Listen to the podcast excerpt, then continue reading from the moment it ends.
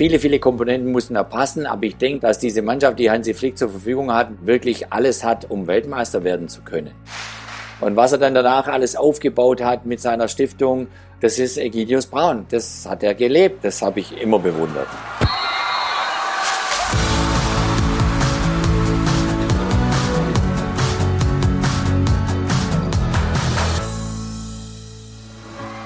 Mehr als ein Spiel. Der Podcast der DFB-Stiftungen Egidius Braun und Sepp Herberger. Und der DFB Kulturstiftung.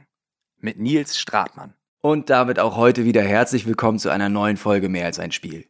Wir haben heute einen Gast aus ganz weiter Ferne, ganz nah hier bei uns, vor uns am Bildschirm sitzen. Ein Weltmeister, ein Europameister und vor allen Dingen einer, der auf und neben dem Platz immer Haltung gezeigt hat, immer gesagt hat, was er gedacht hat, auch wenn er wusste, dass es dafür vielleicht manchmal Kritik gibt. Und heute wollen wir natürlich auch hören, was er über sich, über die Welt, über seine Karriere denkt. Hallo, Jürgen Klinsmann. Hallo nach Deutschland.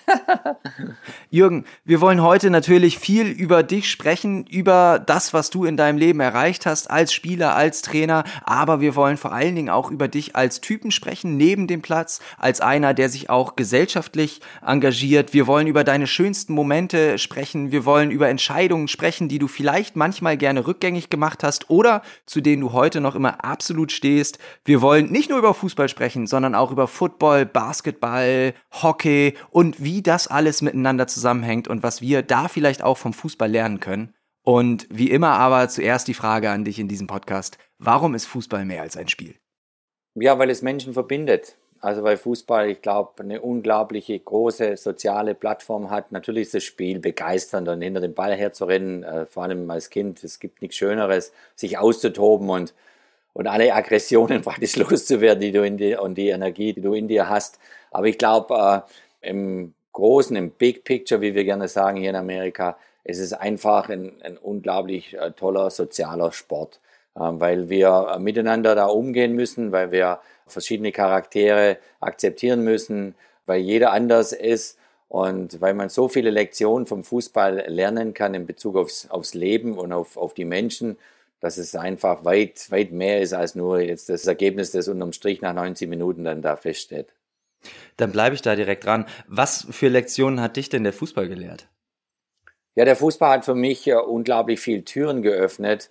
Natürlich auch, wenn man dann mal Nationalspieler sein darf und man gewinnt ein paar Trophäen, dann öffnen sich die Türen auch ein bisschen leichter. Aber ich durfte viel reisen durch die Welt, durfte verschiedene Kulturen kennenlernen, durfte verschiedene Sprachen lernen. Und ich habe einfach äh, durch den Fußball dann gelernt, die Menschen so zu nehmen, wie, wie sie sind. Und nicht, wer wie ich sie gerne hätte. und äh, ich glaube, dass der, der Fußball halt viel, viel toleranter macht. Nicht nur gegenüber den anderen Menschen, den Mitmenschen, sondern auch gegenüber dir selbst. Ja, ich glaube, du vergibst dir auch hier und da mal ein paar Fehler, die wir alle machen, die Teil unseres Lebens sind, des Alltags sind. Und trotzdem hat der Fußball auch diese Möglichkeit, dir Halt zu geben. Er gibt dir Fokus, er gibt dir immer wieder dieser dieser Blick nach vorne. Es kommt ja immer das nächste Spiel. Das nächste Spiel, wie unser Sepp Herberger mal gesagt hat, ist immer das Wichtigste.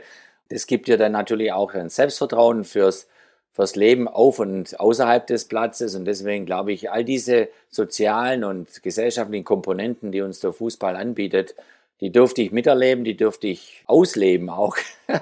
Äh, bin dann letztendlich auf meiner Reise in Amerika hängen geblieben in Kalifornien, eine, ich denke, einer der schönsten Flecken auf dem Planeten. Äh, ja, fühle mich sehr wohl hier. Mittlerweile 24 Jahre, die ich unterhalb von Los Angeles lebe und äh, und dennoch bin ich sehr, sehr gerne in Deutschland und in Europa generell und reise durch die Gegend. Werde auch bei der WM sein. Ähm, falls ich nicht eine Mannschaft trainiere, dann mache ich halt ein bisschen Fernseharbeit, meistens für BBC aus England mit dem Gary Lineker gemeinsam. Und deswegen, also bin ich für immer äh, dem Fußball dankbar. Jetzt muss ich aber ganz schnell einhaken. Falls du nicht eine Mannschaft trainierst? ja, man weiß nie. Also im Leben weiß man nie, ja. ich hätte nie gedacht, dass ich mal deutscher Nationaltrainer werde. Ich hätte nie gedacht, dass ich mal den FC Bayern trainieren darf und auch die USA für fast sechs Jahre. Und äh, deswegen, wer weiß, was noch passiert bis zu wem. Also ich bin gespannt. Ich werde es auf jeden Fall verfolgen und werde immer wieder im, im, Gespräch versuchen, da irgendwas aus dir rauszulocken. Das, das klingt irgendwie so, als wenn du vielleicht doch ein bisschen mehr zu erzählen hast, als, äh, als du es gerade willst. Aber du hast es gerade angesprochen, du warst unheimlich viel unterwegs als Fußballer und ich sehe es bei dir auch im Hintergrund. Da ist so eine große Regalwand. Ich sehe auf jeden Fall einen Bundesligaspielball. Ich sehe diverse äh, Pokale und Auszeichnungen. Ich sehe äh, ein großes Schild White Hart Lane äh, 17, Tottenham Hotspurs ist da noch. Also ganz viele Devotionalien im Hintergrund. Und ich fand es ganz schön, wie du das gerade gesagt hast. Einerseits war Fußball etwas, was, was dir Halt geben konnte. Andererseits was etwas, was äh, dich gelehrt hat, die Menschen so zu nehmen, wie sie sind. Und du warst ja einer, der das Selbstbewusstsein hatte, dass die anderen Menschen auch dich so zu nehmen haben, wie du bist, der sich eben nicht verstellt hat. Und ich hatte bei dir aber immer das Gefühl, dass du einer warst, der immer mehr gemacht hat als andere. Also du, du warst ja schon sehr früh ein ganz, ganz großes Talent. Mit 16 Jahren solltest du ja schon damals bei den Stuttgarter Kickers einen Profivertrag kriegen, hast dann aber erst die Bäckerausbildung gemacht bei deinen Eltern.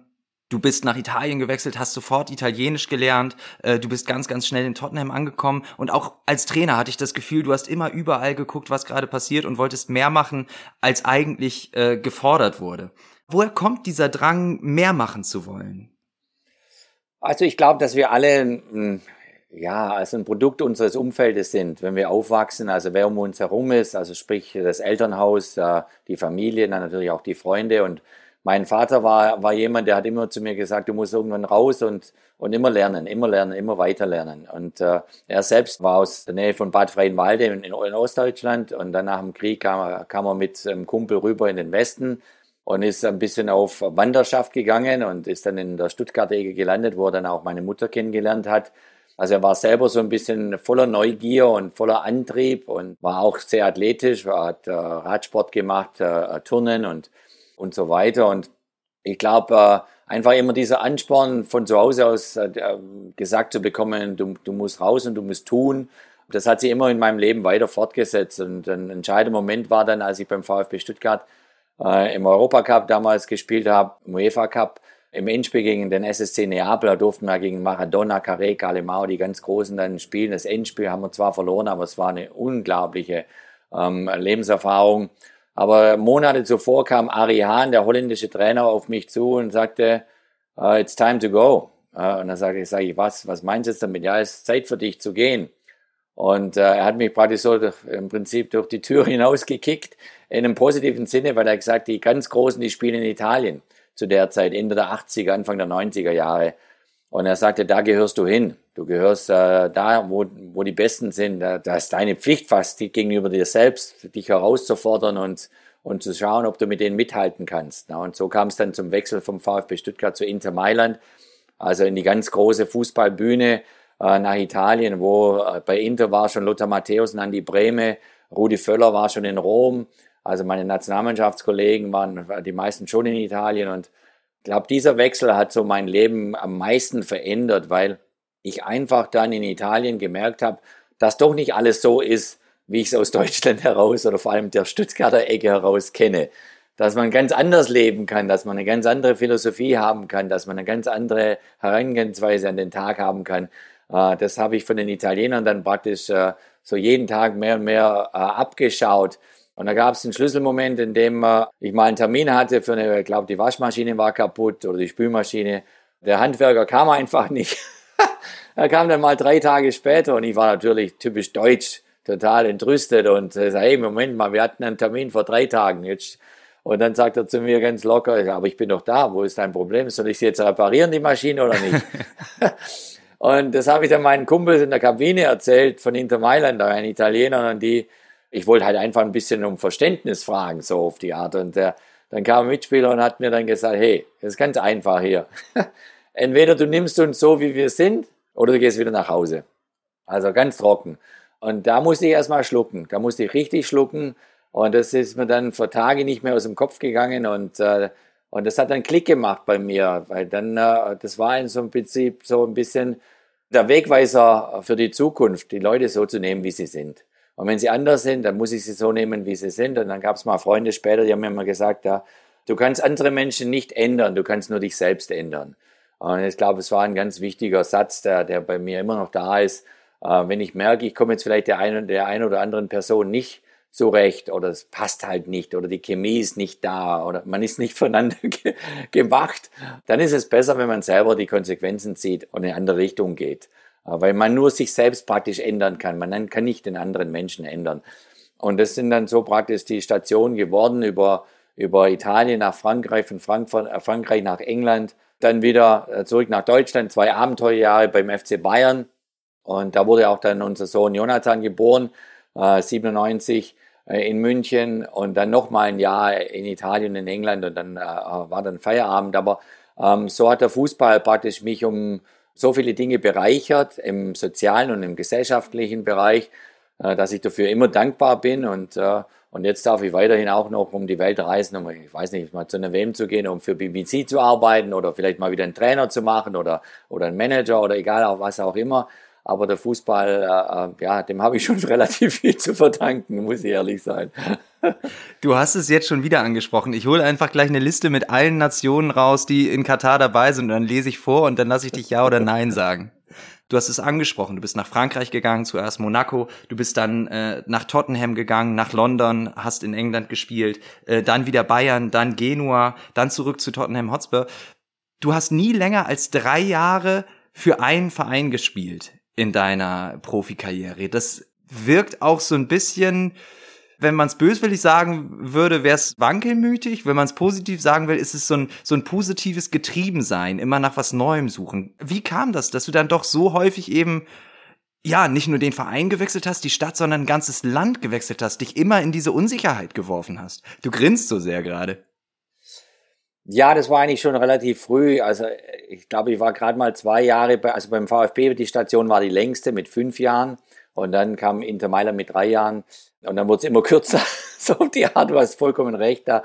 Also ich hatte immer diesen, diesen Trieb in mir, dass irgendwas Neues muss passieren. Also wenn ich irgendwie das Gefühl hatte, jetzt habe ich rausgefunden, wie alles hier funktioniert, dann äh, habe ich mir schon wieder Gedanken gemacht, okay, was könnte jetzt die nächste Station sein, was könnte das nächste Abenteuer sein, so auf, auf die Art. Und ich glaube, war zwei, drei Jahre beim VfB und es wurde dann zum, zum Nationalspieler. Dann war AS Monaco da, schon damals mit Arsene Wenger und hat dem VfB ein mega Angebot hingelegt und der VfB aber mit dem Präsidenten Meyer Vorfelder hat gesagt, nee, nee, der Junge ist noch nicht so weit, der ist noch nicht reif fürs Ausland.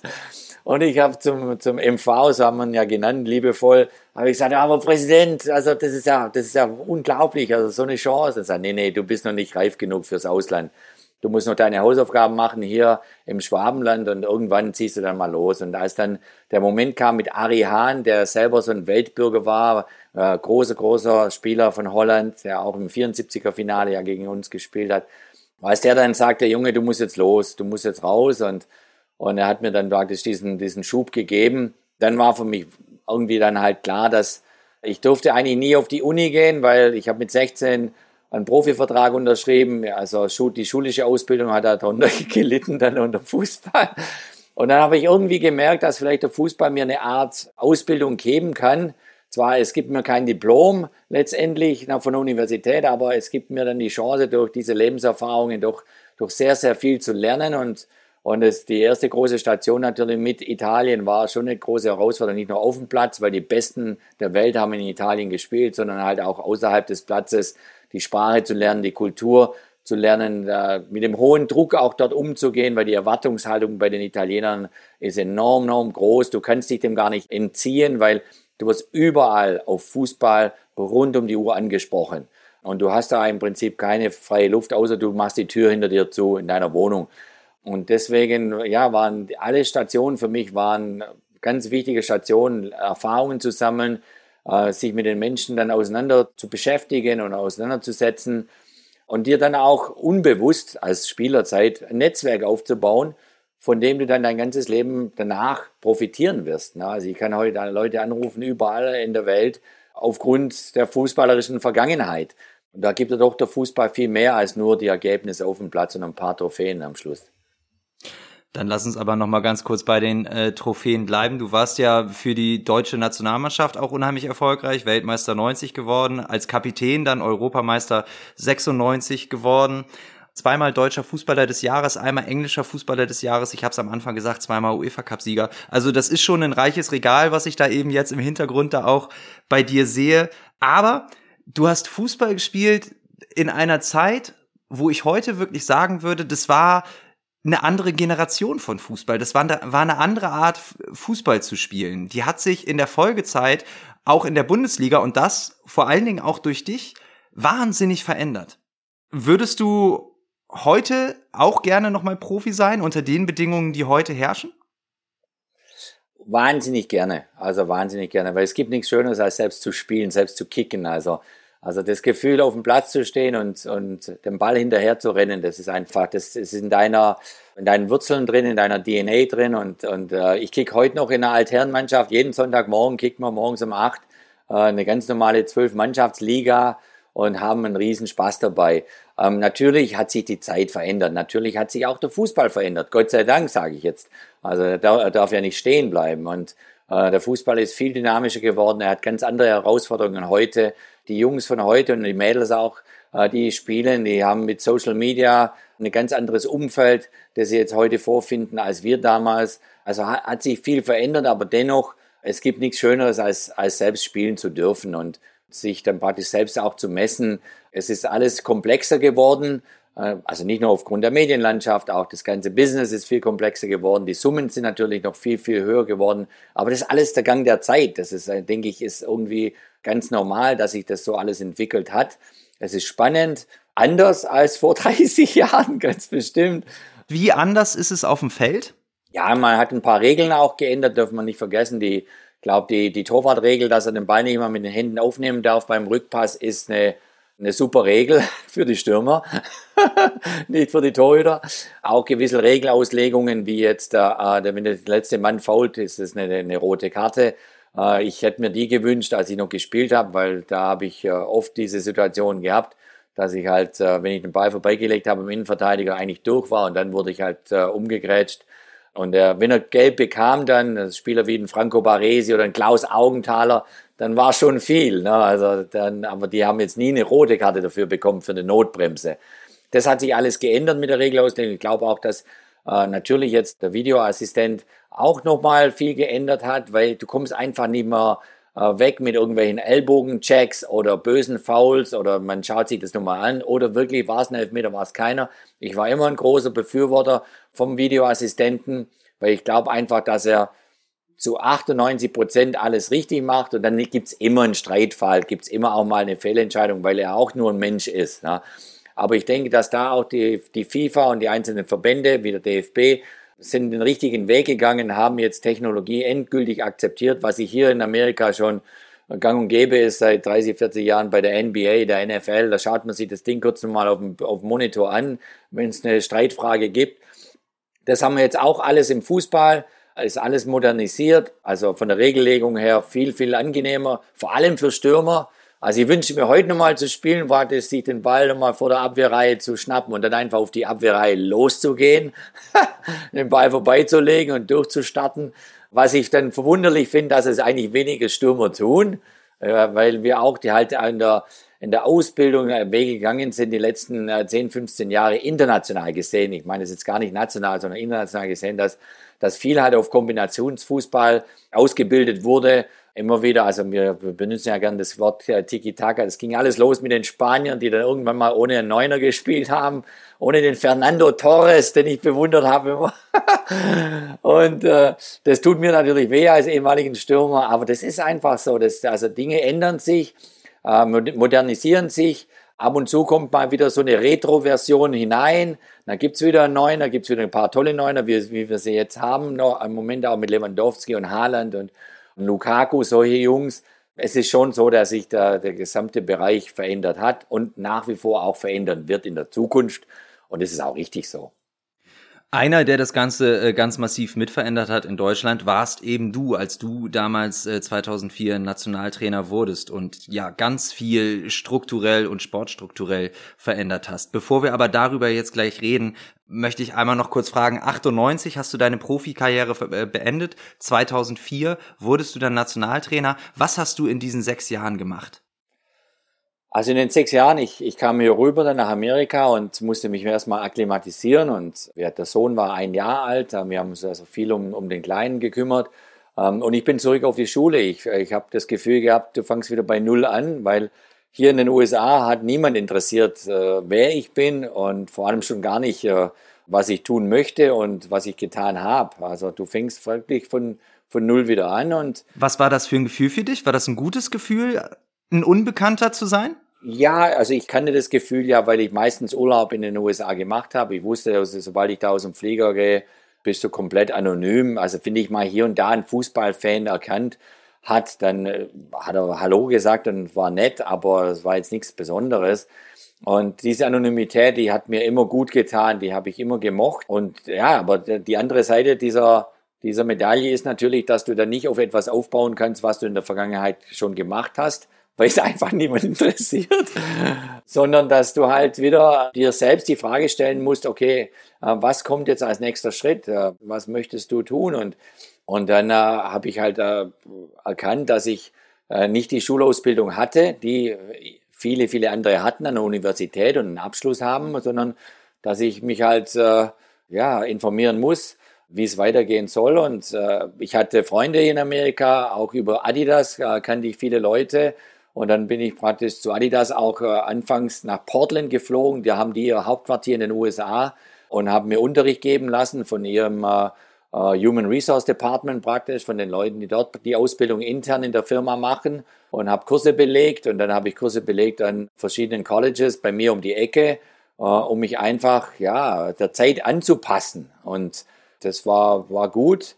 Und dann äh, hatte ich das Glück äh, wiederum über Beziehungen dann in Deutschland auf, auf zwei Leute zu stoßen, die in der Sportindustrie sich einen Namen gemacht haben bei Adidas und Nike. Einer davon hat praktisch Nike den Fußball aufgebaut, ganz, ganz in der Entstehungsphase. Und der andere Kompagnon war Marketingchef von Adidas Global äh, mit der mit der Basis in Amsterdam noch zu dem Zeitpunkt und äh, die haben ihre kleine Firma Soccer Solutions gegründet zu dem Zeitpunkt und dann haben sie einfach gesagt, ja, wenn wenn du das Metier kennenlernen möchtest und lernen möchtest, dann äh, kannst bei uns mit rein und dann äh, zeigen wir dir die, die Business-Seite des Sports. Und das habe ich dann über mehrere Jahre hinweg gelernt von den Zweien. Das waren meine, meine Mentoren in dem, dem Sinne. Und ja, und dann kam einfach die 2004 Situation, die kam aus heiterem Himmel, weil Bertie Vogts damals mit dem Wohnmobil mit seinem Sohn äh, Justin äh, in Kalifornien unterwegs war, rief mich an, und es war im Anschluss an praktisch an die Europameisterschaft in Portugal und sagte, du, wir fahren gerade von San Francisco nach Los Angeles und dann wollen wir weiter nach Las Vegas, wollten nur Hallo sagen, das um Gottes Willen, dann fahr vorbei und ich mache Barbecue. Und dann saß man da auf dem Balkon und auf einmal sagte er halt so, ma, den Trainerschein hast ja alles gemacht, äh, hättest nicht Lust, vielleicht äh, jetzt beim DFB die Rolle zu übernehmen. Das heißt, Berti ist ein Scherz jetzt, ne? Äh, aber wer den Berti Fuchs kennt, der weiß, er, er macht äh, Scherze immer mit einem ja, ernsten Hintergrund. und dann hat am nächsten Tag hat er beim DFB angerufen und dann habe ich einen Anruf bekommen und dann ging das alles relativ schnell innerhalb von ein paar Tagen. Und auf einmal warst du Bundestrainer. Aber ich war jetzt da nicht unvorbereitet, weil über die Jahre, also diesen Zeitraum, den du angesprochen hast, von 98 bis 2004, zum einen habe ich die Businessseite des Sports studiert und kennengelernt und auch umgesetzt und zum anderen habe ich auch ähm, die Möglichkeit genutzt, in die amerikanischen Sportarten reinzuschnuppern, dort Leute kennenzulernen und zu fragen oder zu hinterfragen, wie sie ihr Metier machen, was bei ihnen äh, wichtig ist. Und so durfte ich bei Phil Jackson von den Los Angeles Lakers mal Zeit verbringen. Ich durfte Uh, Pete Carroll, der war damals American Football Trainer der, der Universität USC in Los Angeles, durfte mal bei ihm reinschauen, einen ganzen Tag. Dann später natürlich war er bei den Seattle Seahawks, der Macher bis heute noch, oder den Billy Bean kennenzulernen von den Oakland A's im Baseball, der ja das, äh, die Ideen des bekannten Buchs Moneyball praktisch entwickelt hat. Und so habe ich überall reingeschnuppert, habe ich Dinge gesehen, die ich nicht kannte und gedacht haben, Mensch, die können wir eigentlich im Fußball auch mal ausprobieren. Ob sie dann funktionieren oder nicht, das ist wieder eine andere Frage. Aber, und so habe ich, was weiß ich, halt diese Ideen aufgenommen, aufgesaugt und, und dann zur Diskussion gestellt. Und als ich die Chance 2004 bekam und mir meinen eigenen Stab zusammengebastelt habe, also mit Joachim Löw natürlich, äh, mit Oliver Bierhoff, Andi Köpke, dann der später nachkam, habe ich diese Ideen einfach auf den Tisch gelegt und habe gesagt, was meint ihr dazu? Ist sowas bei, im Fußball machbar, nicht machbar?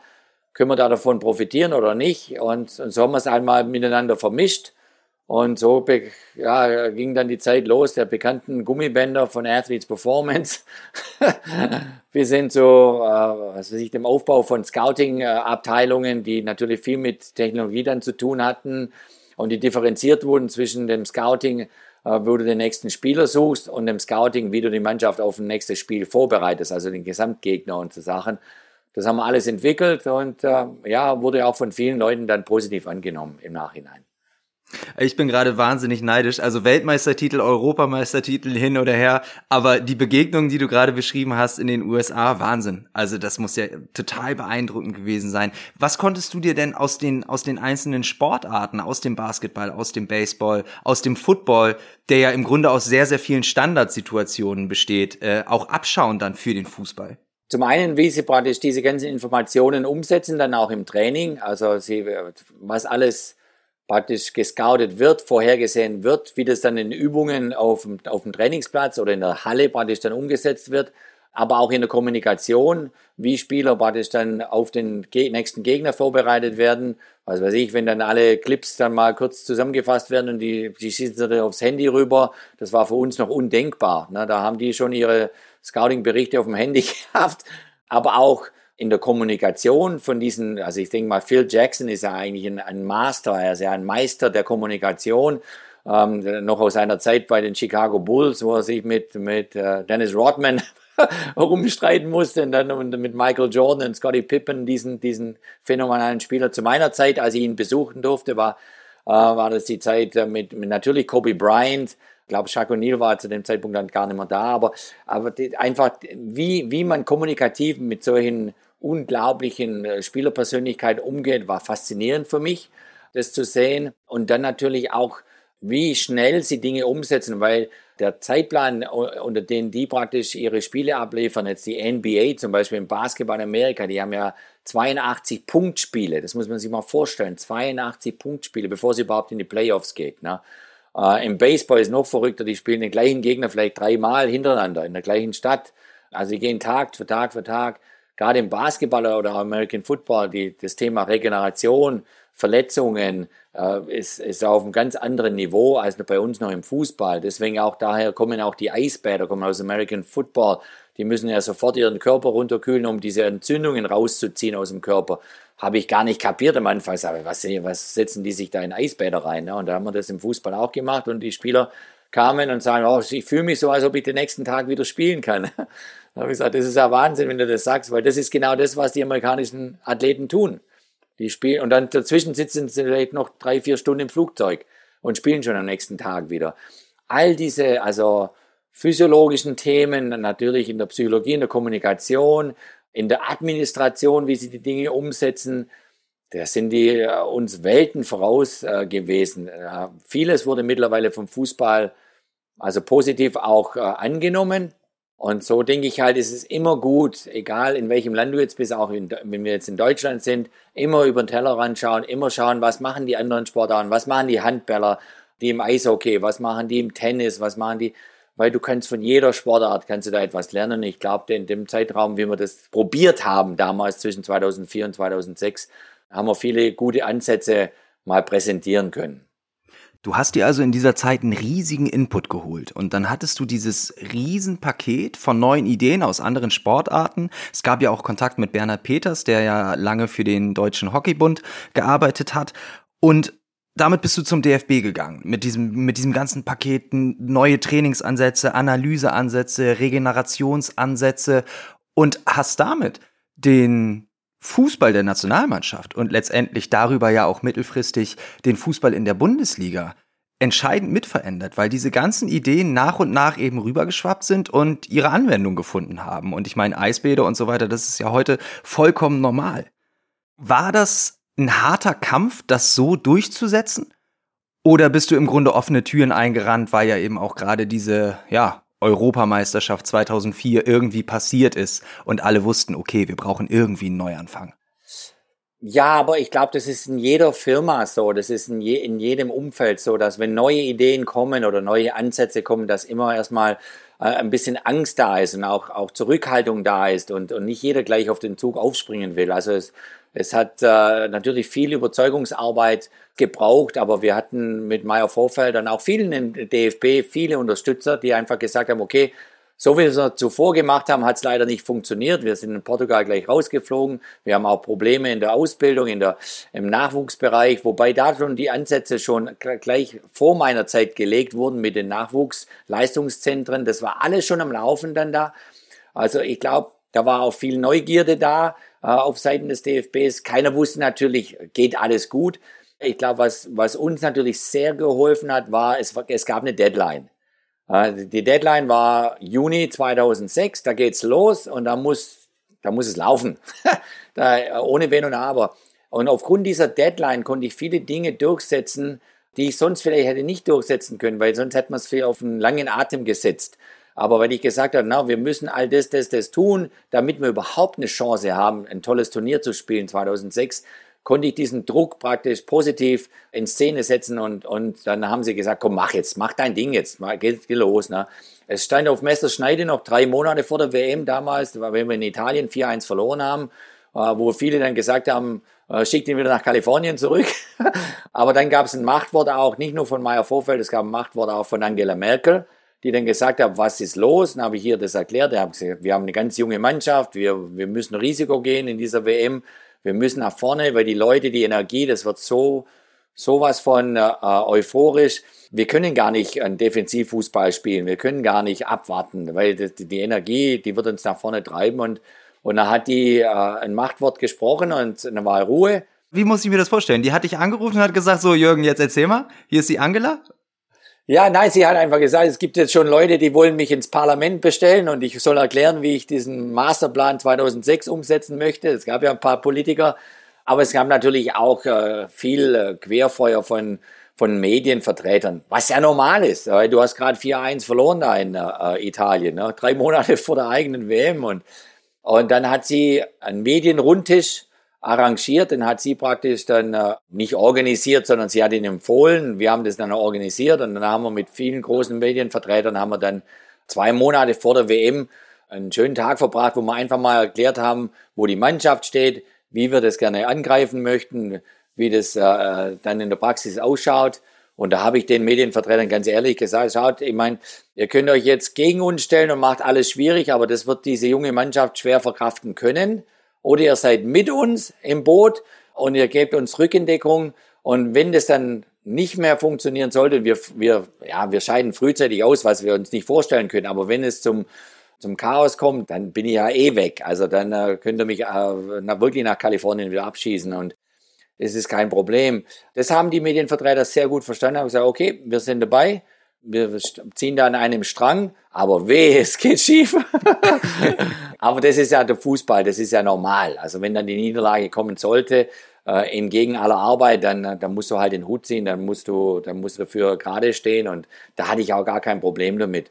Es hat uns geholfen, dass praktisch diese Deadline mit Juni 2006 da war und wir sind voller Elan und voller Kraft praktisch dann in die Umsetzung von vielen Ideen gegangen, die dann ja auch fast alle gefruchtet haben dann im Turnier. Das Turnier wurde das Sommermärchen 2006 und jeder hat es erlebt, jeder hat es auf seine Art aufsaugen äh, können. Und äh, ich war einfach nur stolz darauf, dass diese, Teil dieser Ideen, ob sie jetzt dann letztendlich von Phil Jackson kamen oder, von, oder vom Pete Carroll oder, oder Willie Wiens, die, die ganzen Leute, die von anderen Sportarten oder Bernhard Peters, den ich da äh, kennenlernen durfte, die waren schon sichtbar, die waren schon da erkennbar ähm, und haben so ein bisschen eine neue Zeit dann eingeleitet.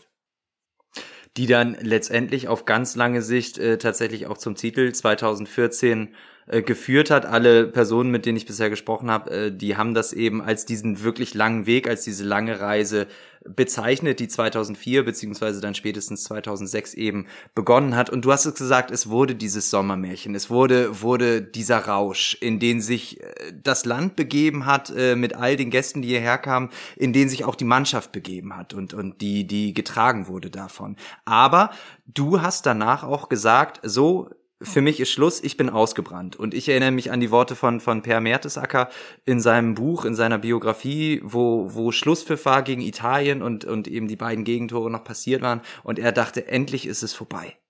Also da war ja auch ein immenser Druck und, und ja, eine immense Last auf diesen Schultern, die man im Erfolg, im Rausch wahrscheinlich nicht so gemerkt hat. Aber wie bist du mit diesem Druck umgegangen, auch im Nachhinein?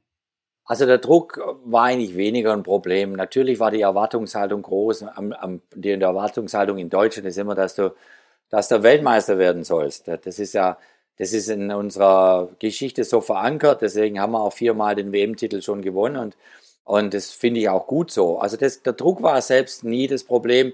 Für mich war es einfach die körperliche Belastung, weil ich habe mich damals auch entschlossen, hin und her zu pendeln zwischen Los Angeles und Frankfurt. Und ich, das haben sie mir dann auch oftmals negativ vorgehalten. Ich glaube, es waren 42 Flüge hin und her in zwei Jahren. Also ich war einfach körperlich äh, platt. Ähm, und äh, deswegen auch der Entschluss, ich wollte einfach eine Auszeit wieder haben. Ich wusste auch nicht, wie lang diese Auszeit sein soll. Also es war halt, bei mir war gar kein Schlafrhythmus mehr da, weil ich so durcheinander war praktisch von diesen ganzen, äh, der Pendlerei. Sicherlich im Nachhinein hätte es andere Lösungen geben können. Ich hätte auch gesagt, ich komme, ich ziehe wieder rüber. Die Familie war mit an Bord, das war eh kein Problem, aber irgendwie war es, war es für mich halt, das, das, das Fass war in dem Moment enorm voll. Und dann dieser Entschluss. Und ich wollte nur einfach sicher gehen, dass das, was wir eingeläutet haben, dass eingeleitet haben, dass das auch weiter äh, Bestand hat und dass man darauf aufbaut. Und das hat mir dann der Yogi und der Oliver und der Köppi, das haben die mir zugesichert. Die haben gesagt, wir geben Vollgas äh, genau auf der gleichen Linie, aber natürlich mit ihren eigenen Ideen, mit ihren eigenen Vorstellungen und, und bringen weitere Leute mit an Bord, äh, die das auch ja, unterstützen dann. Ja, das war dann einfach die Entscheidung und ja, es war auch richtig im Nachhinein so. Letztendlich haben sie deine Arbeit fortgesetzt, haben ihre eigenen Ideen äh, reingebracht und haben auf einem langen Weg innerhalb von acht Jahren eben tatsächlich dann auch den WM-Titel gewonnen, grandios in Brasilien.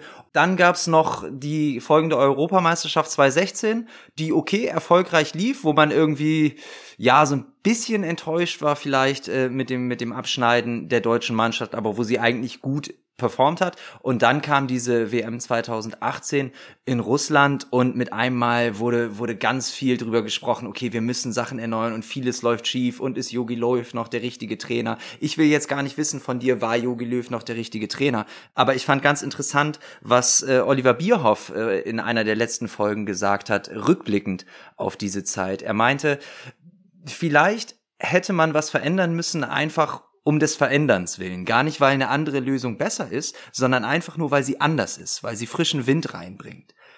Wie hast du das damals von außen betrachtet? Was waren deine Gedanken und was müsste vielleicht jetzt auch mit der Nationalmannschaft passieren? Ich denke mal, dass es ganz normal ist, dass nach einer erfolgreichen äh, Weltmeisterschaft, vor allem wenn du dann Weltmeister wirst, dass es dann ja, also einfach erstmal ein bisschen nach unten geht, dass die Kurve nach unten zeigt und dass die nächsten Turniere enorm schwierig sind, wieder an das gleiche Leistungsniveau zu kommen. Ja, auch wenn wir äh, nach wie vor äh, eine unglaublich talentierte Mannschaft haben, qualitativ sehr gute Mannschaft haben, die Luft ist erstmal raus. Deswegen hat nie ein Weltmeister äh, unmittelbar nach, nach dem Gewinn der Weltmeisterschaft die nächste WM dann gewonnen. Ich glaube, die spanische Mannschaft, die die 2018 und, und 12 gewonnen haben, ist die absolute Ausnahme. Mit wie viel Hunger und, und äh, Aufopferungsbereitschaft und auch natürlich äh, Qualität, die das über drei Turniere hinweg durchgezogen haben, das, ich glaube, das, wird, das werden wir nie wiedersehen. Dann kann man immer diskutieren, hätte man das und das, jenes äh, anders machen sollen äh, und muss man auch diskutieren. Man muss also auch in Frage stellen und muss auch dazu hinstehen und sagen, okay, da und da haben wir die und die Fehler gemacht und und dann geht es wieder nach, nach vorne. Ich glaube, dass wir immer diesen Zyklen auf und ab fungieren im Leistungssport, dass das ganz normal ist. Ich glaube, das Aller, Allerwichtigste ist, dass eine offene Kommunikation da ist, dass man sich die Dinge in den Kopf äh, schmeißen kann und dass man auch ehrlich zueinander ist in diesen Phasen. Letztendlich ist, ist der Fußball, also vor allem auf dem Niveau natürlich, wenn wir jetzt äh, von, von der Nationalmannschaft sprechen, ist ein äh, riesiges Puzzle. Ich weiß nicht, wie viel Einzelteilen dann bestückt, das immer passen muss. Und das ist halt nicht der Fall. Es wird immer Phasen geben, wo das Puzzle gerade nicht zusammenpasst. Und das hat mit den Menschen zu tun. Die Menschen müssen dann die Lösungen finden oder sie finden in dem Moment nicht die Lösungen. Und deswegen ist es immer spannend, praktisch jetzt im Vorfeld zu einem großen Turnier, wie wir es jetzt auch wiederfinden, 2022, wo es Richtung Katar geht, zu analysieren, passt jetzt alles, passt alles zusammen äh, oder nicht. Also du hängst von den einzelnen Spielern ab, du hängst von der Chemie der Mannschaft ab, du hängst von den Phasen, in diese gerade stecken in ihrer Karriere, hängst du davon ab. Na, wenn sie da vielleicht noch nicht wie 2006 noch zu jung ist, wirst du den ganz großen Dinger äh, wirst du nicht gewinnen. Und wenn sie vielleicht schon wieder zu alt ist, wirst du den auch nicht gewinnen. Die, die, also du musst den praktisch auf, du musst eine Mannschaft auf dem Höhepunkt dann gerade bekommen, wie sie Hansi Flick bekam beim FC Bayern. Da war die Mannschaft, waren Selbstläufer. Die wollten, die waren so hungrig, die wollten die Dinge einfach nur abräumen, das was sie dann gemacht haben. Da muss ich aber kurz einhaken, Jürgen, ja. weil äh, zu dem Zeitpunkt, als äh, Hansi Flick die Mannschaft bei den Bayern übernommen hat, er war ja erst Co-Trainer und, und ist dann, äh, nach, nachdem Kovac beurlaubt wurde, ist er dann hochgerutscht und Cheftrainer geworden. Da haben die Bayern im Nachhinein kann man sagen, sie haben dann diesen Hunger entwickelt, aber sie waren in einem Zustand, wo man das Gefühl hatte, okay, da funktioniert ganz vieles nicht. Da funktioniert nicht die, die kabineninterne Kommunikation. Da ist nicht klar, wer welche Rolle hat und so weiter. Und da hatte man eben nicht das Gefühl, dass sie diesen Hunger haben. Und das meine ich mit dem Puzzle praktisch, mit den einzelnen Puzzlestückchen. Na, du verschiebst jetzt ein oder zwei und auf einmal entwickelt sich eine ganz andere Chemie. Aber das kann auch so sein, dass in dem Moment, wenn jetzt eine geht und der andere kommt, dass sich auch da die, ich sage jetzt nicht mehr unbedingt Hierarchien, aber vielleicht die Positionen ein bisschen verschieben und, und anders darstellen und dann wieder die Kommunikation untereinander wieder eine andere ist. Ne? Das ist wie in einem, jedem anderen normalen Betrieb auch. Ne? Wenn sich da ein paar Positionen verändern, verschieben sich andere Dinge. Und da hat sich beim FC Bayern halt in dem Moment zum Positiven verschoben mit Hansi praktisch, der die Hauptkommunikation leiten muss in dem Moment. Und es es wurde zum Selbstläufer für zwei Jahre, was absolut fantastisch und toll war. Was im Moment vielleicht auch wieder ein Thema sein könnte für einen Fußballfan zu diskutieren, äh, warum sie gegen Villarreal rausgeflogen sind oder warum das oder jenes nicht geklappt hat. Aber das ist ja das Schöne dran am Fußball, dass es so viele äh, unterschiedliche Auffassungen gibt, auch dann unterschiedliche Gründe gibt, warum etwas in der, in der Phase nicht funktioniert und dann auf einmal innerhalb kurzer Zeit wieder funktionieren kann. Ja, vielleicht, weil man ein paar Puzzlestücke geändert hat. Ich denke jetzt mal 2022, wir gehen auf ein Turnier zu, das natürlich in seiner Faszination ganz neu ist, weil das erste WM-Turnier im Mittleren Osten ist, in einem Land, das viel Unbekanntes für uns äh, widerspiegelt. Aber ich war jetzt zweimal schon in Katar, äh, auch zur WM-Auslosung in Katar. Ich glaube, das wird ein ganz, ganz tolles Turnier in der Umsetzung her anders und mit ganz anderen Herausforderungen auch für die Mannschaft und die Nation, die dann da hinkommen, auch für die Fans. Aber ich glaube, das wird eine mega, mega WM. Entscheidend wird dann natürlich auch äh, gerade in Katar nicht nur, was auf dem Platz passiert, sondern was äh, neben dem Platz passiert, denn da gibt es natürlich äh, durchaus viele kritische Punkte, die man äh, gegenüber Katar als Austragungsort äh, ansprechen kann. Aber das ist dann natürlich immer das, das Argument, was dann auch angebracht werden kann wenn der Fußball die Verantwortung übernimmt, wenn er seiner gesellschaftlichen Rolle gerecht wird, dann kann er dann natürlich auch für solche Themen Aufmerksamkeit schaffen. Ich bin bei unserer Nationalmannschaft guter Dinge. Da sind einige klare und charakterlich starke Köpfe drinne, dass da gute Aktionen passieren können. Und dann lass uns mal einmal auf die Mannschaft gucken und auf dieses Turnier und rein beim Sportlichen bleiben. Was traust du denn der deutschen Nationalmannschaft jetzt unter Hansi Flick zu, der ja offensichtlich ein sehr guter Puzzler ist, so wie du es beschreibst? Und was sind die entscheidenden oder wer sind die entscheidenden Puzzleteile in deinen Augen? Also qualitativ hätte die Mannschaft auch in, in Russland na, Weltmeister werden können. Also es ist einfach so, weil wir von der Qualität her durch die Infrastruktur, die wir in Deutschland genießen, natürlich auch die Bundesliga ganz vorne dran, enorm viel Talent entwickeln und immer eine qualitativ äh, tolle Mannschaft, Nationalmannschaft haben, die bis in die letzten vier oder auch gar ins Endspiel und dann auch das Endspiel gewinnen können. Das ist einfach so. Es muss halt irgendwie alles zueinander kommen, es muss passen, es muss menschlich passen, es muss auf dem Platz passen, es muss verletzungsverschont bleiben, größtenteils, wenn, wenn machbar. Viele, viele Komponenten müssen da passen, aber ich denke, dass, dass diese Mannschaft, die Hansi Flick zur Verfügung hat, und so haben sie auch die, die letzten Spiele gemacht, wirklich alles hat, um Weltmeister werden zu können. Na, die, die anderen Fragen, die können wir natürlich im Voraus nicht beantworten. Wie leidensfähig ist sie? Na, wie, wie entschlossen ist sie? Wie hungrig ist sie? All diese Komponenten, die, die können nur die beurteilen, die auch intern praktisch das tagtäglich fühlen und spüren. Aber den, qualitativ gehören wir zu den Favoriten mit dazu. Für mich Ganz vorne auf der Liste stehen Brasilien und Argentinien, weil sie eine Qualifikation beide gespielt haben, die wirklich äh, sich mehr als sehen lassen kann. Also das, äh, die haben ein Level gespielt in der Qualifikation in Südamerika, das ist schon, das ist vom Allerfeinsten, wirklich vom Allerfeinsten. Deswegen gerade Brasilien momentan ist in einer sehr, sehr guten Verfassung und auch Argentinien rund um Messi äh, muss sich beweisen, für Messi wahrscheinlich die letzte Chance überhaupt eine Weltmeisterschaft zu gewinnen, der wird alles tun, absolut alles tun, um, um in Katar erfolgreich zu sein. Und dann haben wir natürlich die anderen europäischen Topländer, ob das jetzt äh, Spanien, Frankreich, England ist, äh, nur um ein paar zu nennen, äh, Holland natürlich und, und unsere Mannschaft. Also ich traue unserer Mannschaft zu, das, das Ding zu, zu gewinnen, absolut. Ich möchte jetzt doch noch mal ein paar Namen von dir haben. Welche Spieler können denn entscheidend sein für Deutschland? Ja, bei, bei einer WM ist es äh, auch geschichtlich gesehen immer so, dass gewisse Spieler dann in diesem gewissen Zeitraum, also sprich, das wäre jetzt für uns äh, November, Dezember 2022, auf dem absoluten Höhepunkt in ihrer Karriere stehen müssen, um so ein Ding zu gewinnen. Ja, das, das, das hoffe ich einfach, dass da ein paar dabei sind, die, die wirklich das, das erkennen, also diesen Moment der Zeit erkennen und alles aus sich herausholen, das absolute Maximum. Ich glaube, Joshua Kimmich ist sehr, sehr gereift die letzten Jahre, ist ein absoluter Führungsspieler in der Truppe. Äh, natürlich ist Manuel Neuer mit seiner Erfahrung auch absolut äh, Weltklasse-Niveau, da gibt's gar keine Zweifel. Dann haben wir ein paar Stürmer, ob die von links kommen, von rechts kommen oder durch die Mitte. Das ist ja dieses Wechselspiel, das heute ganz anders ist als noch früher. Die können den Unterschied ausmachen, die können vielleicht eine Mega-WM spielen und die Schwierigkeit wird immer sein, derjenige, der den, Höhepunkt erreicht in Katar, der wird sich schwer tun, das weiter dann zu bestätigen die Jahre danach. Aber du brauchst mit Sicherheit fünf, sechs, sieben Spieler, die auf ihrem absoluten höchsten Moment spielen bei dieser Weltmeisterschaft und vielleicht diesen Höhepunkt dann nie mehr erreichen danach.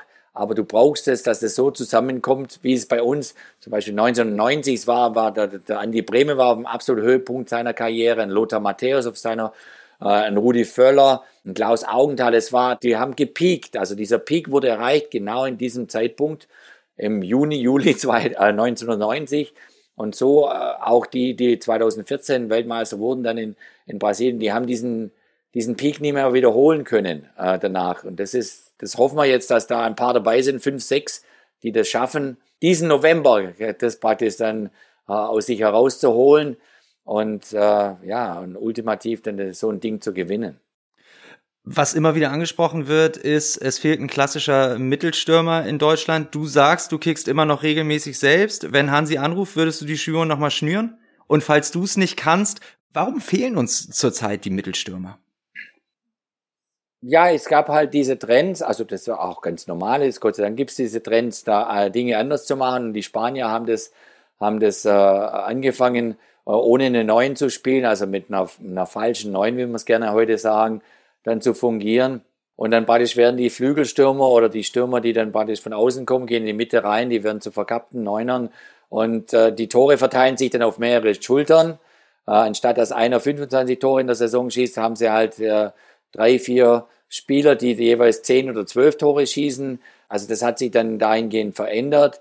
Also ich selber wünsche mir, äh, dass diese Position wieder mehr berücksichtigt wird, mehr ausgebildet wird, dass es mehr Neuner wieder gibt, weil ich glaube, der, der Neuner vorne drin hat schon eine ganz besondere Funktion. Aber das sind halt diese, diese Veränderungen, die dann immer wieder im Fußball stattfinden. Der Fußball äh, sich immer wieder neu erfindet in einer gewissen Hinsicht. Äh, ja, mein Wunsch ist der, der absolut, dass es wieder die traditionelle Neuen mehr gibt, auch dass vielleicht mehr wieder mit, mit, mit zwei Sturmspitzen vorne gespielt wird, anstatt nur mit einer. Also praktisch in diesem verkappten 4-3-3, das defensiv immer gleich zum 4-5-1 wird. Du hast jetzt halt die Spieler so ausgebildet, dass sie in beide Richtungen gehen müssen. Du musst auch verteidigen, auch als Stürmer musst du mitverteidigen. Das hat es ja früher nicht gegeben in dem Sinne. Aber das hat sich halt so verändert und es wird sich weiter verändern. Und deswegen, ja, beobachten wir das, äh, wie das, wie das dann in der Zukunft sein wird. Es gibt ja auch noch die traditionellen Neuner.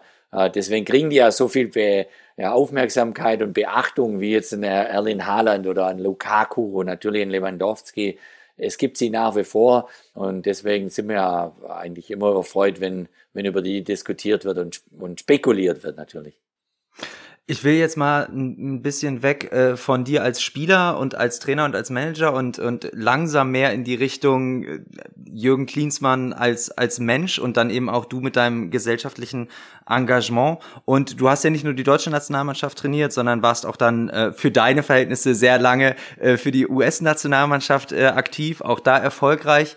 Und dann hattest du aber noch mal zwei Engagements bei Clubs. Du warst bei Bayern und du warst jetzt zuletzt bei Hertha.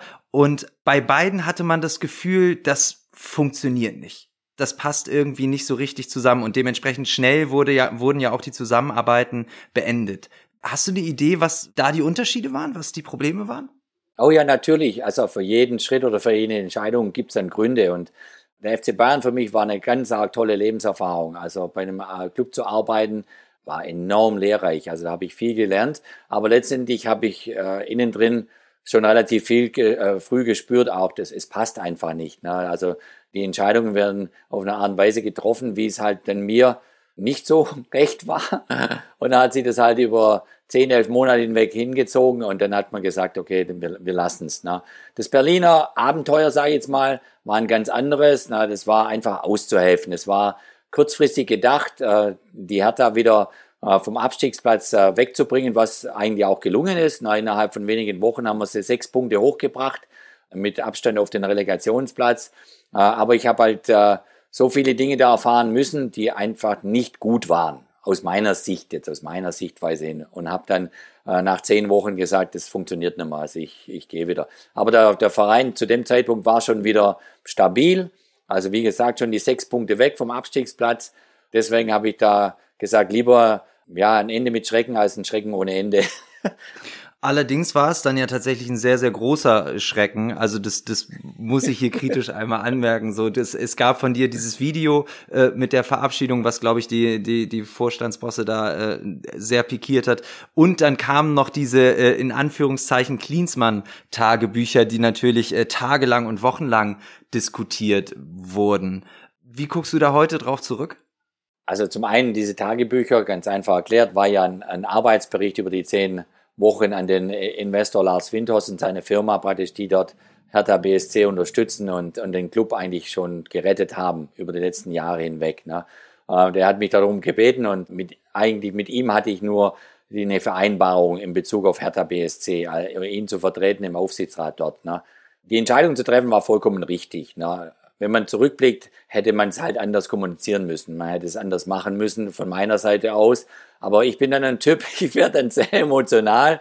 Wenn es mir irgendwann mal praktisch ähm, das Fass am Überlaufen ist, dann, dann ist es dann halt so. Und dann habe ich ja sicherlich gewisse Dinge nicht so bedacht, dass sie so ein gewaltiges Echo hervorrufen können wie, wie in der Situation. Dass die Tagebücher, also dieser Arbeitsbericht letztendlich an die Öffentlichkeit kam, hat mir natürlich sehr geschadet. Also das war ein interner Bericht, der für nie und nimmer äh, für die Medien bestimmt war. Aber der war Hast ehrlich. Hast du eine Idee, wie das passiert ist? Ja, ich weiß es auch, wie das passiert ist. Aber das ändert ja nichts mehr an der Tatsache, dass es dann in der Zeitung stand. Im Nachhinein, alles das, was da drin stand, weil es ein ehrlicher Arbeitsbericht war, stimmten ja. Also da habe ich jetzt kein schlechtes Gewissen drum. Mir tat es einfach nur leid, dass es dann breit getreten wurde über Wochen und Monate hinweg, äh, weil das natürlich in der Form noch nie stattgefunden hat. Sicherlich war das ein Unterfangen, das auch wiederum sehr viel mir gelehrt hat, aber auch wiederum auf, auf das Thema hinwegzuschauen, was wir, als wir ganz am Anfang anfingen, äh, dieses Gespräch zu führen, was im Zwischenmenschlichen liegt, zwischen Menschen. Ja, der Fußball ist immer wieder ein, ein Endbild von diesen Beziehungen, die man untereinander hat, ob man klarkommt oder auch nicht klarkommt. Ne? Also in Berlin war es mir schnell, relativ schnell klar und bewusst, dass ich mit den Leuten, die den Club anführen, nicht klarkomme. Ne? Und äh, deswegen auch diese Entscheidung. Also ich glaube, im Nachhinein lernt man daraus, ja, man unterhält sich dann auch mit vielen Leuten, die ein bisschen Insiderblick haben oder auch nicht. Und das nächste Mal, wenn du in so eine Situation kommst, in eine Stresssituation, dann würde es wahrscheinlich anders reagieren, aber dennoch in der Sache war das das Richtige, was ich da getan habe. Würdest du anders reagieren beim nächsten Mal oder würdest du wieder so emotional werden? Otto Rehagel sagte immer, vor, während und nach dem Spiel bist du nicht zurechnungsfähig, du bist viel zu emotional. ich müsste mir da den, den lieben Otto immer vor Augen halten und sagen, okay, schnauf jetzt erstmal durch und schlaf eine Nacht drüber.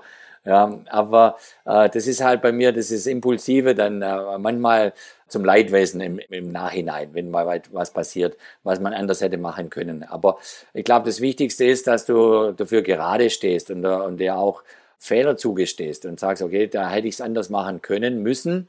Und dann lernst du da draus. Das gehört ja genauso mit dazu. Also wenn du jeden Tag zehn Entscheidungen treffen musst, nicht alle zehn werden die richtigen Entscheidungen sein. Du wirst da einen Fehler machen, hier einen Fehler machen. Das musst du dir auch zugestehen. Dafür braucht man aber auch immer wieder ein riesiges Selbstbewusstsein. Und das habe ich wirklich das Gefühl bei du, egal wo du bist, auf dem Platz oder neben dem Platz, du gehst mit einem riesigen Selbstbewusstsein durch die Welt. Wie ist das entstanden? Welche Menschen haben dich da geprägt? Ich sage immer, wir sind ein Kind unserer Umgebung und meine Umgebung, äh, natürlich in den Anfangsjahren war die Familie, war der Vater, war die, die, die, die Mutter, die ja, also alles durch harte Arbeit sich aufgebaut haben.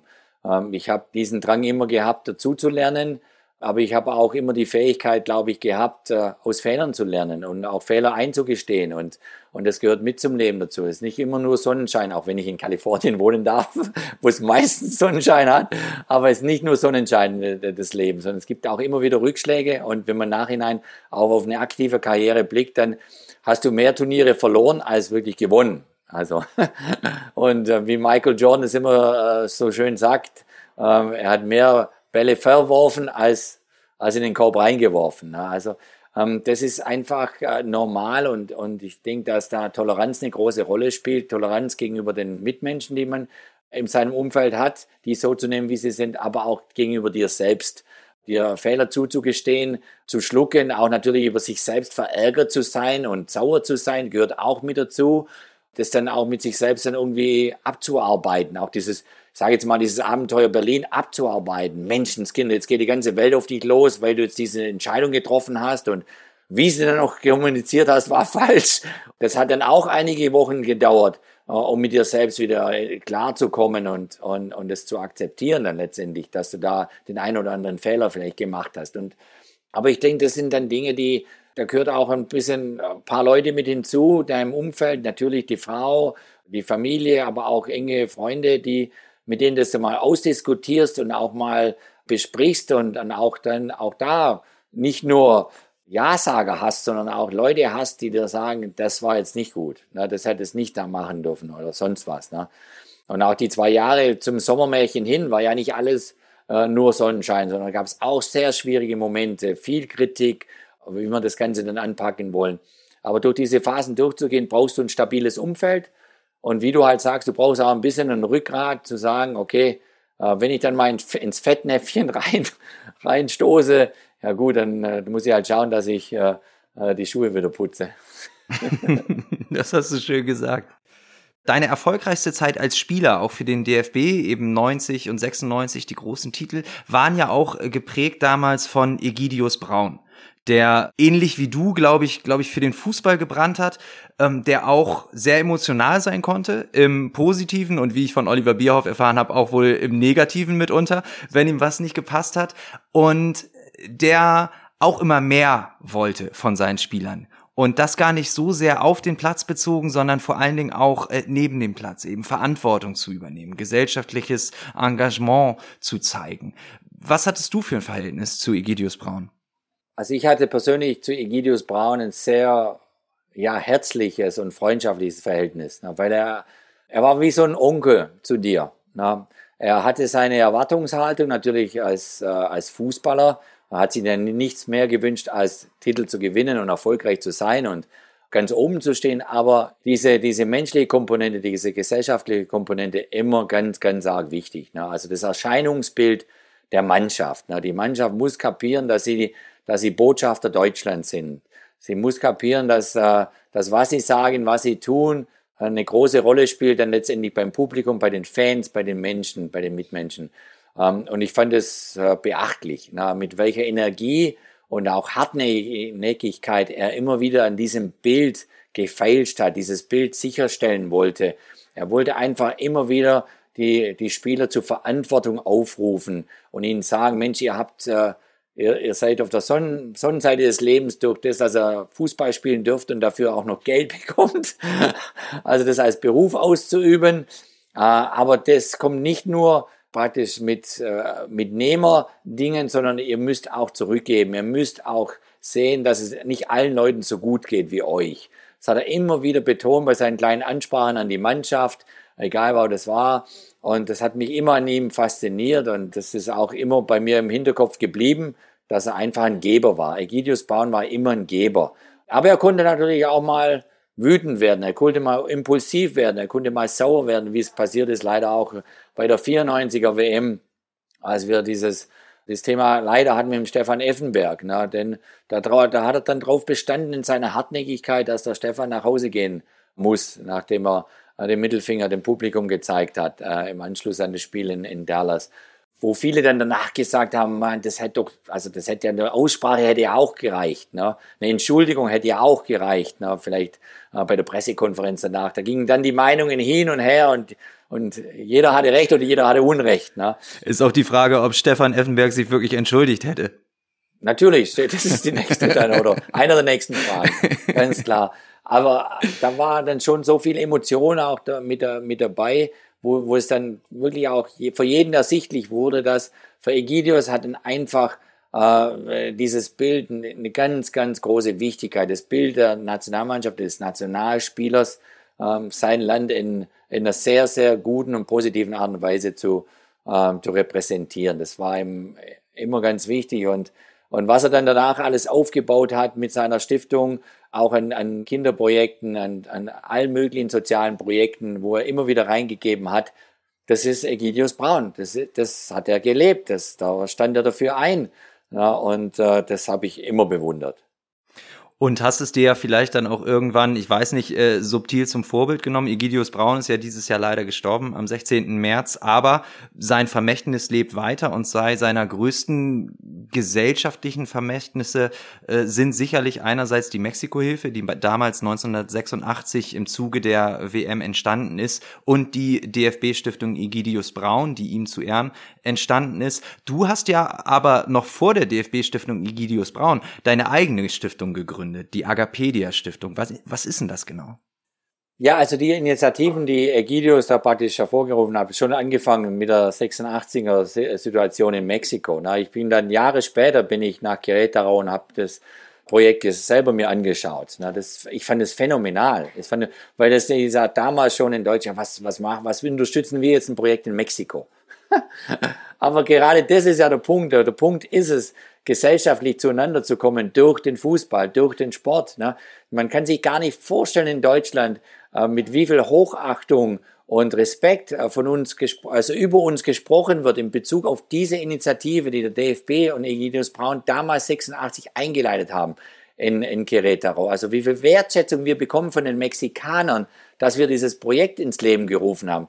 Das ist, äh, weil das kommt natürlich jetzt nicht in der Frankfurter Allgemeinen oder in der Süddeutschen Zeitung, sondern, aber es ist Gesprächsstoff in Mexiko. Wenn ich nach Mexiko komme, wissen die mexikanischen Fußballfans von diesem Projekt. Das ist phänomenal. Also, gut, bei mir persönlich war es so, ich hatte so einen Schlüsselmoment, als wir ein Länderspiel hatten in Albanien, äh, in Tirana, weil meine Freunde, meine von Kindestagen her, der Stefan und die Marika dort waren zu dem Zeitpunkt. Die haben eine Poliklinik äh, betriebswirtschaftlich geleitet und aufgebaut. Und da kam es zu Idee, praktisch auch selbst ein, äh, eine, eine Stiftung zu gründen, eine, Projekte zu machen. Das war so der, ja, der Startschuss für Agapedia, uns, unser Kinderhilfswerk Agapedia. Egal welche Projekte, für Egidius das angefangen hat mit Querétaro oder oder viele andere, der Lukas Podolski macht eine tolle Stiftung, äh, Per Merte sage ich ständig unterwegs für die. Das sind alles Initiativen dann, die sich dann über die Jahre hinweg, äh, hinweg dann verselbstständigen, sage ich jetzt mal.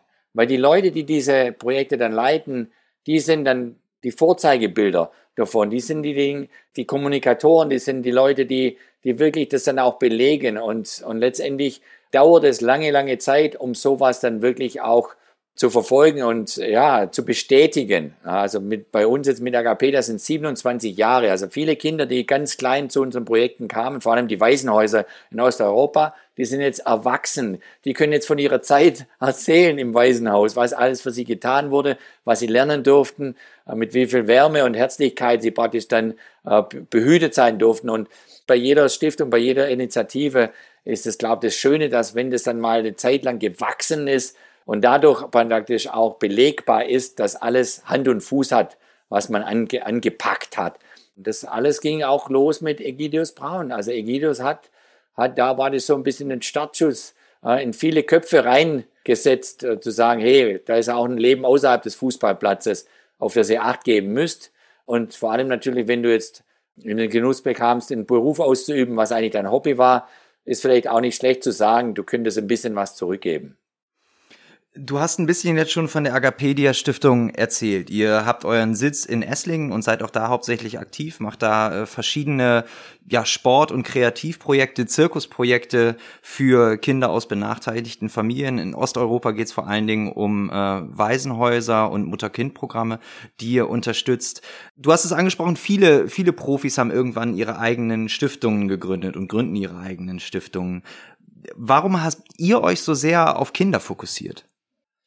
Einfach aus der Überzeugung heraus, dass wir in unserem Umfeld, also das war das erste Pilotprojekt war das Kinderhaus in Esslingen, äh, einfach diesen Bedarf so gesehen haben. Und, und äh, Stefan und Marika, die zwei, die in die Umsetzung gingen, dann, die haben das gelebt, die haben das gefühlt, die haben gespürt, was jetzt da notwendig ist. Und aber auch genauso äh, mit den anderen Art von Projekten dann in Osteuropa, ähm, dass es da mehr in die, in die Richtung Waisenhäuser geht, Kinder aufzunehmen auf ganz amtlicher und legaler Art und Weise praktisch dann wieder zu integrieren, entweder in ihre Ursprungsfamilien oder adoptive Eltern zu finden in dem gleichen Umfeld, also in diesen Städten, wo sie, wo sie ohnehin schon geboren sind.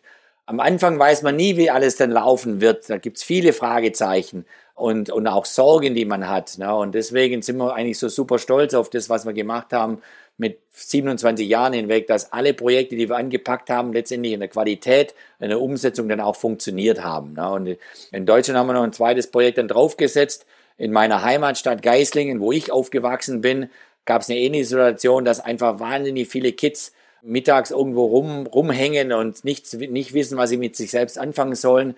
Und dann haben wir da auch ein Kinderhaus hingestellt. Das war eigentlich ein ursprüngliches äh, äh, Sportgeschäft von meinem ehemaligen Jugendtrainer, der in die Pension ging. Und haben wir das umgebaut mit viel Hilfe der Nachbarschaft, mit viel Hilfe auch dort vom Sportverein, dem Sportclub Geislingen und, und der Stadt Geislingen. Und das Schöne an solchen Projekten ist ja, dass dann die ganze, das gesamte Umfeld, also sprich die Nachbarschaft dann anfängt, wachgerüttelt zu werden. Ja, wir brauchen das. Wir brauchen das für unsere Kids, wir brauchen das für Integration natürlich auch viele ausländischen Familien, die jetzt da sind und die müssen wir integrieren, die müssen hier Halt finden. Und so hat zum Beispiel in Esslingen haben wir an die 15, 16 verschiedene Nationalitäten, an die 60 bis 80 Kinder jeden Mittag, die dort praktisch äh, Hausaufgabenbetreuung bekommen, Spiele machen, einen Zirkus, wie das erwähnt, das machen und, und ähnlich jetzt auch in Geislingen, da haben wir die, hauptsächlich 6 bis 12-Jährige, ob jetzt einer mal ein bisschen jünger ist oder älter ist, ist kein Problem. Äh, auch dort verschiedene Nationalitäten und so. Aber ich glaube, dass es letztendlich dann gelebt wird von den Leuten, die vor Ort sind und dann das auch wertschätzen und und wenn dann alle mit anpacken, wie in beiden Städten Esslingen und Geislingen, also der, ob das die Bürgermeister sind, ob das verschiedene Organisationen der Stadt sind, das muss ja auch Hand in Hand gehen mit anderen Organisationen, die auch in dem ähnlichen Bereich dann tätig sind, wo es um Kinder geht um, um Jugendpflege geht, um, um einfach sicherzustellen, dass die auf den richtigen Weg kommen. Ja, das, das macht einfach Spaß. Ne? Ich, ich kriege vieles mit natürlich aus der Entfernung, aber auch hier und da, wenn ich dann vor Ort bin, äh, schaue ich, schau ich immer rein und äh, ja, da, da sind wir schon ein bisschen stolz drauf. Ich glaube, das könnte ja auch sein. Wer sich mehr mit der Agapedia Stiftung auseinandersetzen will, wer da mal reinschauen will, der kann das natürlich und findet alle wichtigen Informationen und Links in den Show Notes und natürlich äh, kann man dort auch dann Links finden, wenn man das Ganze unterstützen will. Ja, das Schönste ist eigentlich jetzt wirklich zu sehen, ja, wie die Kinder, die ihr damals äh, betreut habt, äh, wie die jetzt schon Erwachsene sind mitunter und äh, erwachsen werden. Und ihr habt sie auf diesem Weg begleitet, ihr habt ihnen Starthilfe gegeben für mehr oder weniger lange Zeit. Du hast selber zwei Kinder, die mittlerweile auch schon erwachsen sind. Was ist deiner Meinung nach das Wichtigste, was du deinen Kindern mitgeben konntest? Ja, ich glaube, letztendlich im Leben ist es immer so, dass du dann dein Leben dran gemessen wirst, was aus deinen Kindern geworden ist. Ja, das ist, das ist einfach so. Wir werden dran gemessen, was aus unseren Kids wird. Und äh, ist ja auch schön, also das ist ja auch eine schöne Verantwortung, die man haben darf. Und letztendlich wirst du dann halt zum Weggefährten und hoffentlich auch Wegbereiter ein bisschen. Aber dann äh, nehmen sie die Dinge in ihre eigenen Hände und, und hoffentlich äh, verwirklichen sie sich selbst in ihrem Leben in der Form, wie sie sich wünschen, in den Interessen, die sie haben und äh, den Antrieb, den sie haben. Dann und auch dort äh, ist es wieder dieses Thema, das wir schon mehrmals jetzt diskutiert haben. Du bist ein Kind deines Umfeldes. Na, wenn, wenn jetzt unser Sohn entscheidet, er wird in Los Angeles praktisch seine Karriere starten oder durchstarten, dann macht er das in Los Angeles, in dem Umfeld, das er dort vorfindet, das sicherlich anders ist als jetzt in Berlin oder München oder Stuttgart.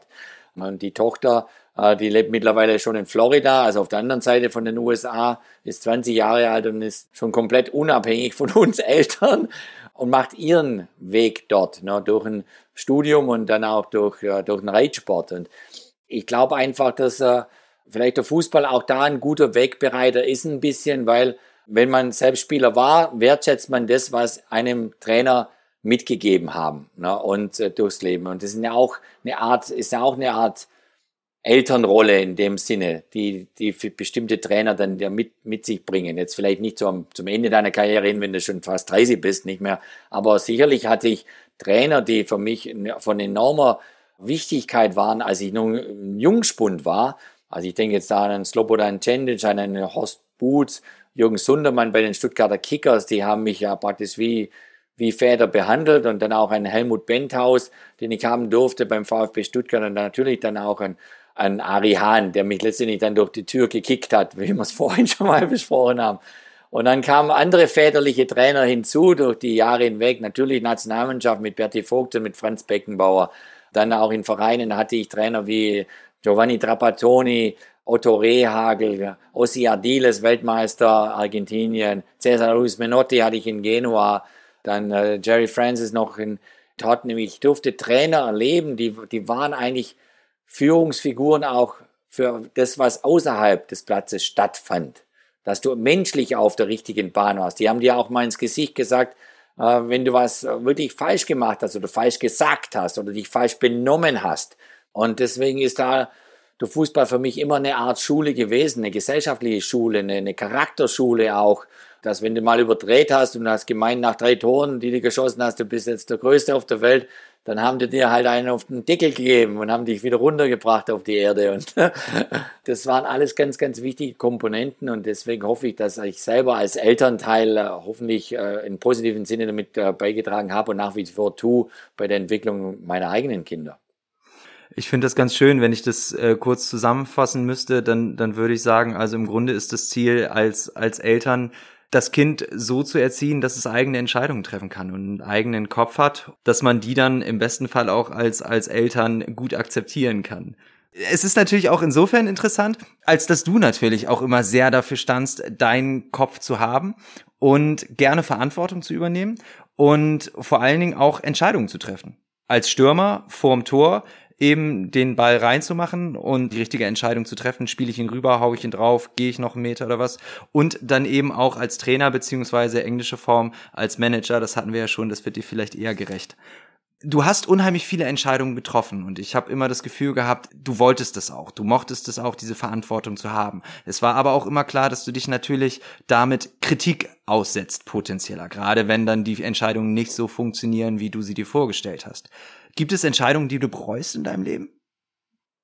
Ja, es gibt sicherlich Entscheidungen, die, die würdest du im Nachhinein anders machen, anders treffen. Ja, du würdest, du hättest vielleicht schneller draus gelernt aus der Situation und dann hättest du dir, also wie du halt gesagt hast, du, du setzt dir ja dann enorm viel Kritik aus, wenn du falsche Entscheidungen triffst oder Fehler machst. Äh, dann kriegst du halt auch ein bisschen was auf die, auf die Kappe, aber hätte ich die Entscheidung also richtig damals gemacht oder richtig getroffen, egal in welchem Themenbereich jetzt, dann hätte ich ja auch nichts draus gelernt. Also ich muss auch sagen, es gehört zum Leben mit dazu, Fehler zu machen. Also ist, ich denke auch, es ist enorm wichtig, Fehler zu machen und auch mit sich selber dich dann auseinanderzusetzen und wütend auf sich selbst zu sein und und kritisch mit sich selbst zu sein. Also geht weniger darum, jetzt wie die Leute das dann beurteilen außerhalb, sondern es geht mehr darum, dass du die eigenen Auseinandersetzungen mit dir durchlebst. Ne? Und deswegen, klar, im Nachhinein wäre es viel angenehmer gewesen, die Entscheidung gleich richtig zu treffen. also nicht nach Berlin zu gehen und Trainer zu machen oder oder das Abenteuer FC Bayern. Nein, also ich möchte einfach das auch nicht missen. Ich möchte nicht diese negativen Momente missen, weil sie dir einfach auch, die geben dir auch wieder Energie, die geben dir auch wieder Antrieb. Und du musst es auch durchmachen. Du, das darf nicht nur in eine Richtung nach oben gehen im Leben. Es muss Rückschläge geben, es muss kritische Momente geben und auch negative Phasen. Das ist einfach wichtig, weil gerade das, was wir vorhin besprochen haben, wir werden ja automatisch, werden wir ja dann zu, zu Leitbildern unserer Kinder, unserer eigenen Kinder, da dafür diese Erfahrungen gemacht zu haben, dass es nicht alles immer richtig funktioniert, dass du Probleme lösen musst, dass du mit Fehlern umgehen musst. Das ist ja auch das, was wir dann gerne weitergeben als Erfahrung für unsere Kinder oder für äh, Leute, die dich fragen jetzt, oder jetzt, wenn du jetzt zum Beispiel im Thema Jugendfußball arbeitest, ist ja jeder Jugendfußballtrainer, der ist ja enorm, enorm wichtig als Ausbilder, als Mensch, als Leitfigur. Aber er kann ja nicht auch nur aus positiver Erfahrung sprechen. Er muss ja auch aus Problemthemen heraus sprechen. Und, und da ist es wichtig, dass wir das alles durchleben. Und deswegen, egal welche Entscheidung richtig oder falsch war, im Nachhinein, es, es war alles gut so. Was war die beste Entscheidung, die du in deinem Leben getroffen hast? Ja, nach Italien zu gehen, also ins Ausland zu gehen. Im Ausland die Leute so kennenzulernen, schätzen zu lernen, wie sie sind, sich selbst dann damit toleranter zu machen und weltoffener zu werden. Und, und nicht von einer eigenen Blickweise praktisch äh, Dinge zu beurteilen, die man eigentlich gar nicht kennt. Also ich hüte mich davor, äh, andere Länder zu beurteilen oder über andere Menschen zu urteilen, die ich eigentlich in der Tiefe gar nicht kennengelernt habe. Äh, deswegen äh, glaube ich, dass die Entscheidung ins Ausland zu gehen als Spieler für mich die allerwichtigste war. Zur WM 2022 wirst du jetzt ja auch noch ein Team äh, trainieren, wie du ja jetzt mehrfach erwähnt hast. Welches Team wird es denn, Jürgen? ich sage, man, man weiß nie, was im Fußball alles passiert, aber mit höchst, höchst, höchst Wahrscheinlichkeit werde ich für die BBC in äh, Katar äh, im November, Dezember arbeiten mit Gary Lineker. dann, dann gucke ich, was für ein Team du mit ihm als Co-Trainer übernimmst. Das interessiert mich dann. Das wäre was, ja. ja. was war dein schönster Moment auf dem Platz? Boah, auf dem Platz. Äh, natürlich sind die Erfolgsmomente äh, unvergesslich, die man haben darf. Gerade die WM und die EM-Situationen, die, die waren natürlich unvergesslich. Aber auch, ja, es waren die zwischenmenschlichen Momente da, was weiß ich, das UEFA Cup Finale mit dem VfB Stuttgart gegen Gregor Armando Maradona ihn auf dem Platz mit, dir zu haben. Ich habe dann oft gegen ihn gespielt, mit Inter Mailand, gegen Neapel, dann in der italienischen Liga, auch mit der Nationalmannschaft hat man natürlich diesen großen Auftritte mit Argentinien. Solche Momente zu erleben oder ein Ruth Gullit da im, im, holländischen Trikot oder im Trikot des AC Mailand und, und, und so weiter und so weiter.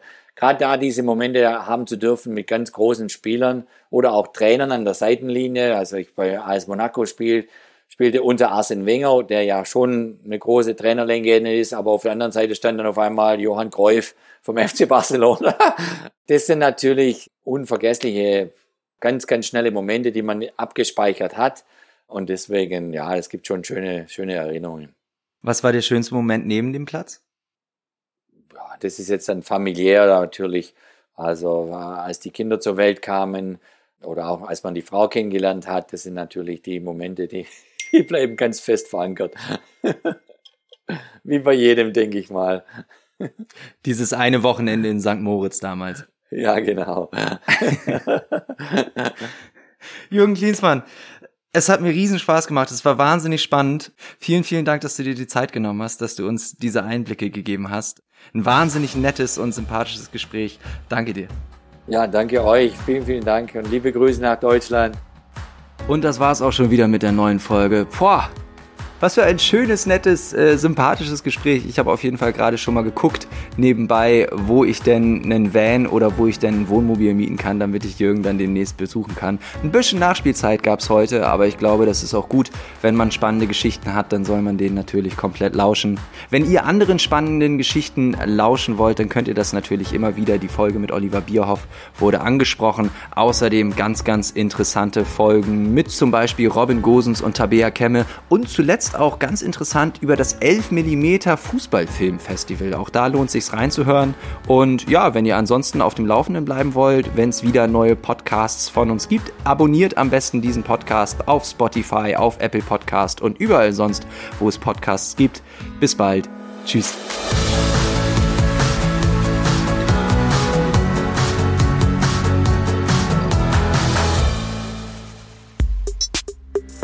Mehr als ein Spiel, der Podcast der DFB Stiftungen ist eine Produktion von Maniac Studios.